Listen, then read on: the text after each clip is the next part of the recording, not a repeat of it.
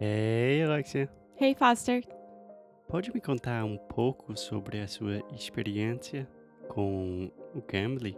Aham. Bom, semana passada eu fiz uma aula super legal pelo Cambly. Eu tinha um tempinho de manhã livre antes de começar a trabalhar.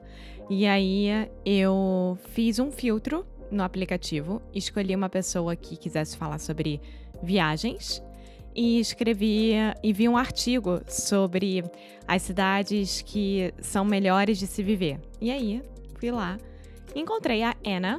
Anna é uma britânica que mora em Manchester e faz as mesmas coisas que a gente faz, que é Trusted House Sitters, né? Então ela já tá há 18 meses fazendo isso. Então foi uma conversa super legal, super fácil e foi muito, muito bom encontrar uma outra pessoa que esteja fazendo a mesma coisa que nós. Então, você gostou muito, né? Eu adorei, eu adorei. Ainda mais de ela ter elogiado meu inglês. Ela falou que é Claro. muito bom, que eu tenho pouquíssimas coisas pra corrigir, mas de qualquer forma ela me corrigiu, o que eu achei muito bom também. É, vai lá, cambly.com, aplicativo, qualquer coisa, usar o código. Use o nosso código inglês Use Unicru. o nosso código inglês no cru. Eu posso fazer isso em português, Alexia? e receba a sua primeira aula de graça. É, e é sem nenhum tipo de truque, gente. É entrar, botar seu e-mail, colocar o cupom, pronto, acabou. Então Só não isso. se esqueçam, inglês Unicru é o cupom. Ok? Let's do the show. Bye! Hey, Alexia. Hi, Foster. Guess what? What? Alexia's back. Happy Monday. I was having to do a series called English No Cru Hacks, which was more or less me just trying to still give you guys new podcasts while we were incredibly busy launching Sound School and taking care of a million dogs. Yes, but I am alive. I am here. We are fine. So, really quick, a great phrase is I'm alive and well. I'm alive and well. Thanks for asking. awesome. So, Alexia, let me ask you a question real quick. Can Okay. you describe where we are right now? yeah, we are inside of a building of more than 500 years old. Yeah, I would say more than a 500 year old building. Yeah, I don't know if that's right. I think so. No, he said the building's super old. I can't remember the year, but 500, that's. That's super okay for the city that we are. Mas if you foi- think about foi it. no Brasil. De Pedrópolis.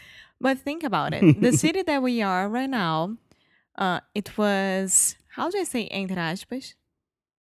In quotations. in quotations wait let me rephrase um the city that we are now became a city in quotations in two- 12th 18th Okay. Um, that was a very complicated way to explain. I would say the city was founded in the year 1218. yeah And I, why are you saying in quotations? because we don't really know if it was only 800 years ago maybe it was more yeah, yeah, that is what the city, the municipality is saying because it is the 800 year anniversary of this city. And where are we? we are at alcácer do sal Yes. So, Alexia, I'm sorry I'm going to make you suffer, but I'm glad you're back. Happy Monday. We are in. You're always in cities. what, what did i say We are at. i'm sorry i didn't I'm even- at the party. I'm at the library. yes I'm in a we city. are in. Perfect. Perfect. Yeah. So we've been working crazy hard and this is our first couple of days off and a Saturday night at almost 10 p.m. Yeah. what are we that's- doing? and that's why we took some time off from Instagram, from all the social media and everything like that, because we really needed that. From Friday to Sunday, we are not appearing on social media. Yeah, yeah. So I think this will connect well with the theme of the podcast today. yes. So let me set the scene. We went horseback riding today, which was amazing. We'll talk about Mm-hmm. it in the next episode. Then my butt was really hurting from riding the horses. Horseback This- riding is exhausting, and I had to take a nap. And I need to take a lot of naps because I'm a bad sleeper and I'm a big baby. yes, you are, baby. So I took a nap and I woke up, and Alexia's like, Emma, Emma, Emma, Emma, Emma, boom, boom, Emma. And so I'm in this sleepy, like, okay, let's go.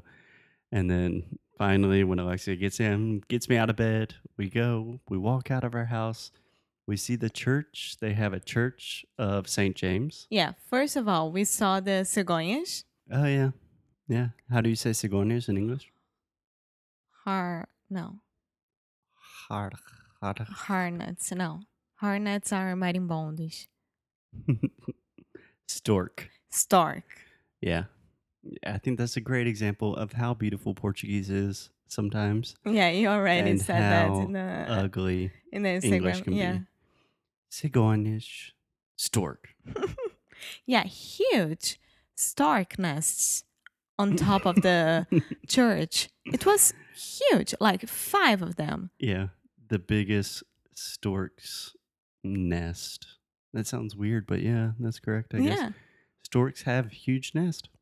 Yeah, we saw that, and then Foster said, "Oh, the church is open because in these small towns, it's really, really um, hard to see a church open because usually they don't have someone to take care of the church during the days that there is no mass or the hours that there is no masses at all." Yeah. So it was open, and I said, "Yeah, let's go there." Yeah. And I love to visit churches because it's always historical. It's always a lot of stuff to do and to see and to think about, Yeah. Especially in Europe.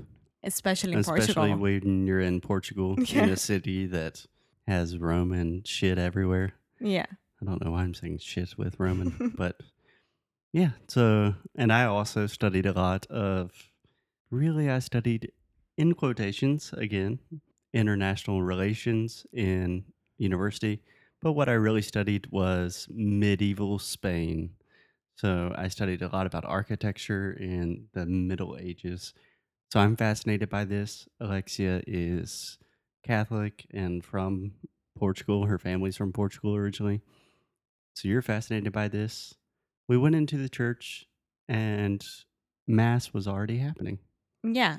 Uh, we came in during the communion. Yeah. So this is exactly why I wanted to record this episode because our listeners are Brazilians. A lot of Brazilians are Catholics or religious people. And talking about religion is really difficult, even in your native language. Yeah. So there are a lot of complicated words and stuff like that. So we walked in and they were having communion. Communion. Communion. Communion. Okay. One more time. Say it again. Communion. Communion. Yeah. So you're saying commune. Commune. Mm-hmm. That should be an easy sound because you're saying you're Communion. saying you you, but then there, that's actually a nasal vowel in English, which is not super common in English, but it's super common in Portuguese. So it's just like the word like jejum. Mm, mm. I'm saying commune, commune. Mm. Communion. Yeah, communion. Communion. Perfect.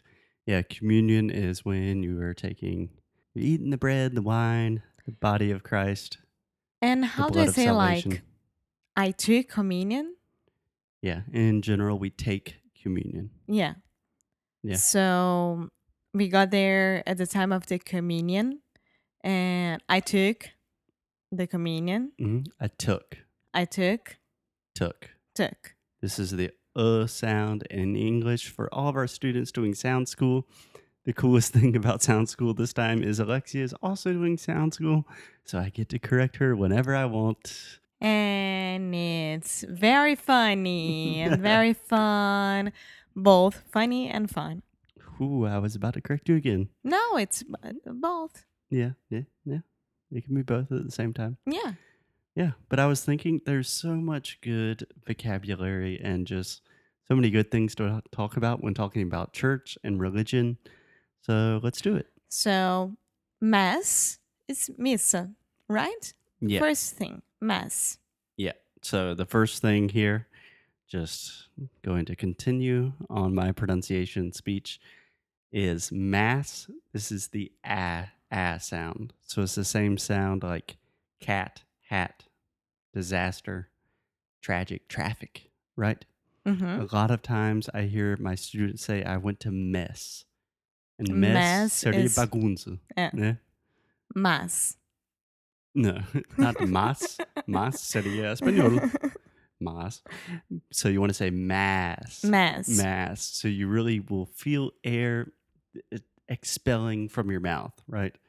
So it's almost like your mouth makes a square and you say, ah. Say it with me. Ma- Perfect. Mass. Mass. Yeah. Mass and Misa. Yeah. But if we're going to talk about church, can we start with the most simple word? What? Word that I hear people pronounce incorrectly all the time? Uh huh. God. God. Yeah. So in American English, 99% of Americans say God. Think about the vowel sound here. Am I saying an O like good, good? No. This is the ah sound, just like plato, shato, hatu. God. I believe in God. I believe in God. Yeah. I can't speak for British English. I think in Eng- British English, they would use more of like, good God, man. I I would say like, my good Lord. yeah, yeah. But that's a mistake that I hear British or not British people, Brazilians make a lot is saying God instead of God. yeah. Cool. Okay. So we came in to this church, Santiago Church. It's one of the most beautiful churches that I ever been to. Yeah. It's full of how do I say azulejo in English? Ooh, man. I think I would say tiles. Yes, it's full of tiles. Yeah. But this not- specifically the Portuguese, the blue and white, the beautiful porcelain tiles. Yeah. And it's like breathtaking.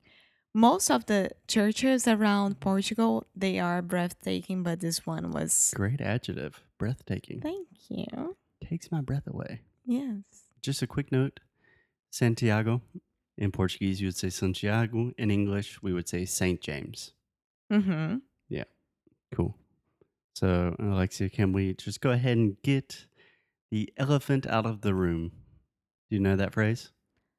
I know what you're talking about. I really do.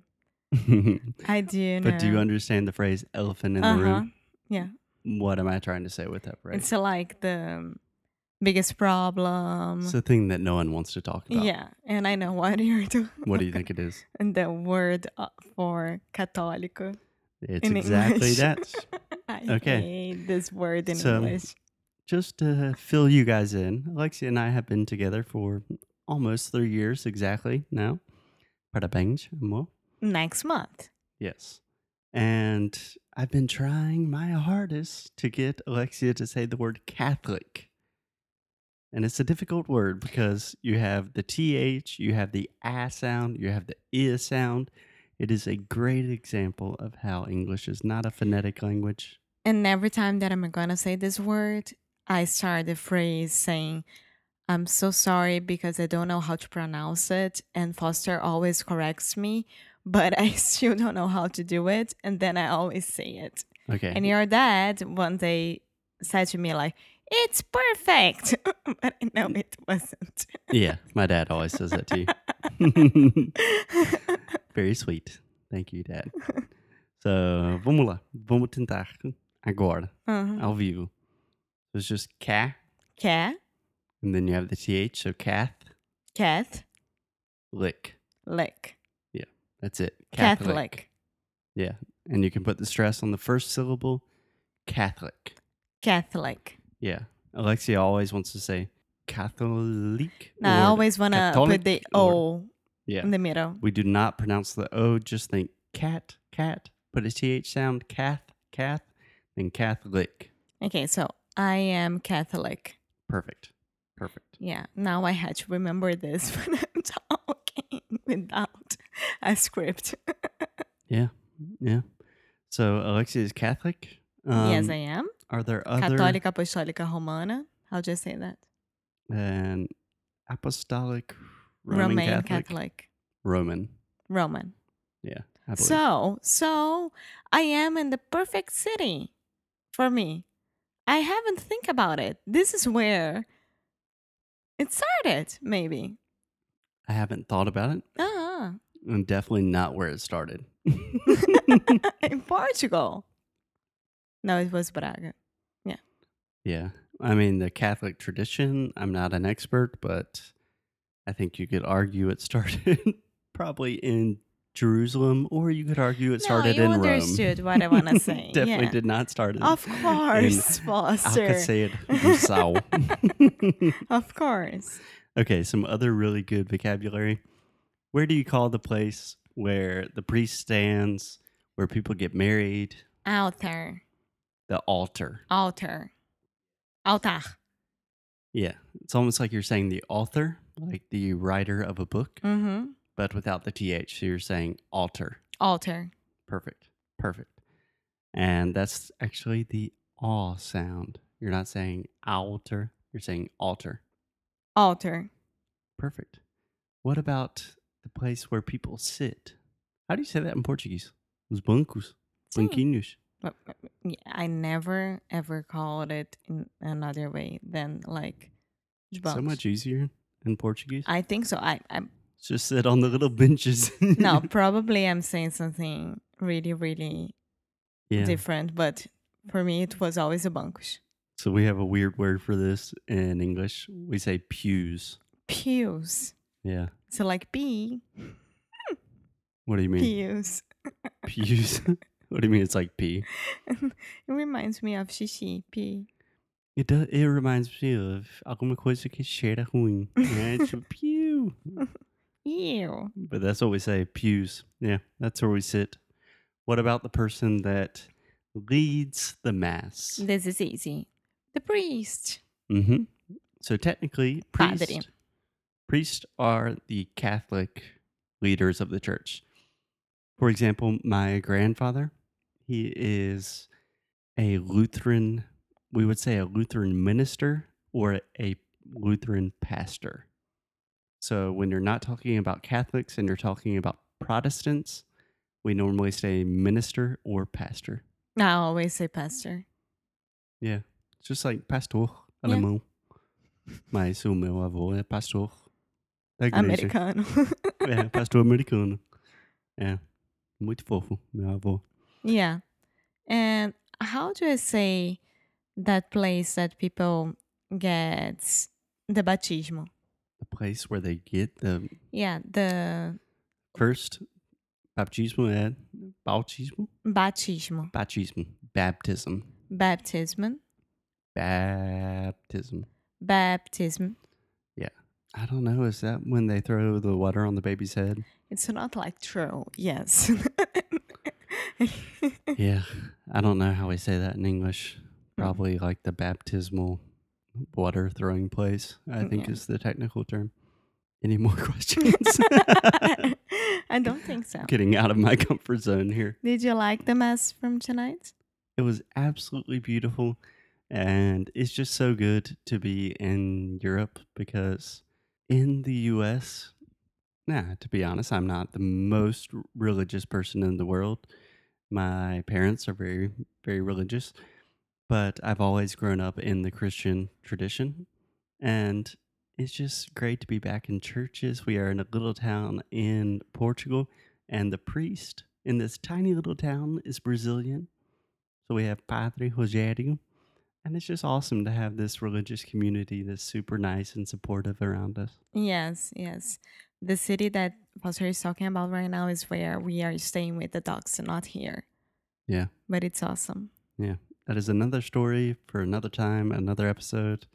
But for now, Alexio, we're glad you're back. Yes, I'm very happy. And uh, if you are coming to Portugal, come to Alcacete do Sal. It's really next to Comporta Beach. You'll love it. And it's a lovely small town. It's beautiful. I want to live here. If we had the money if podcasting was more lucrative. Who knows?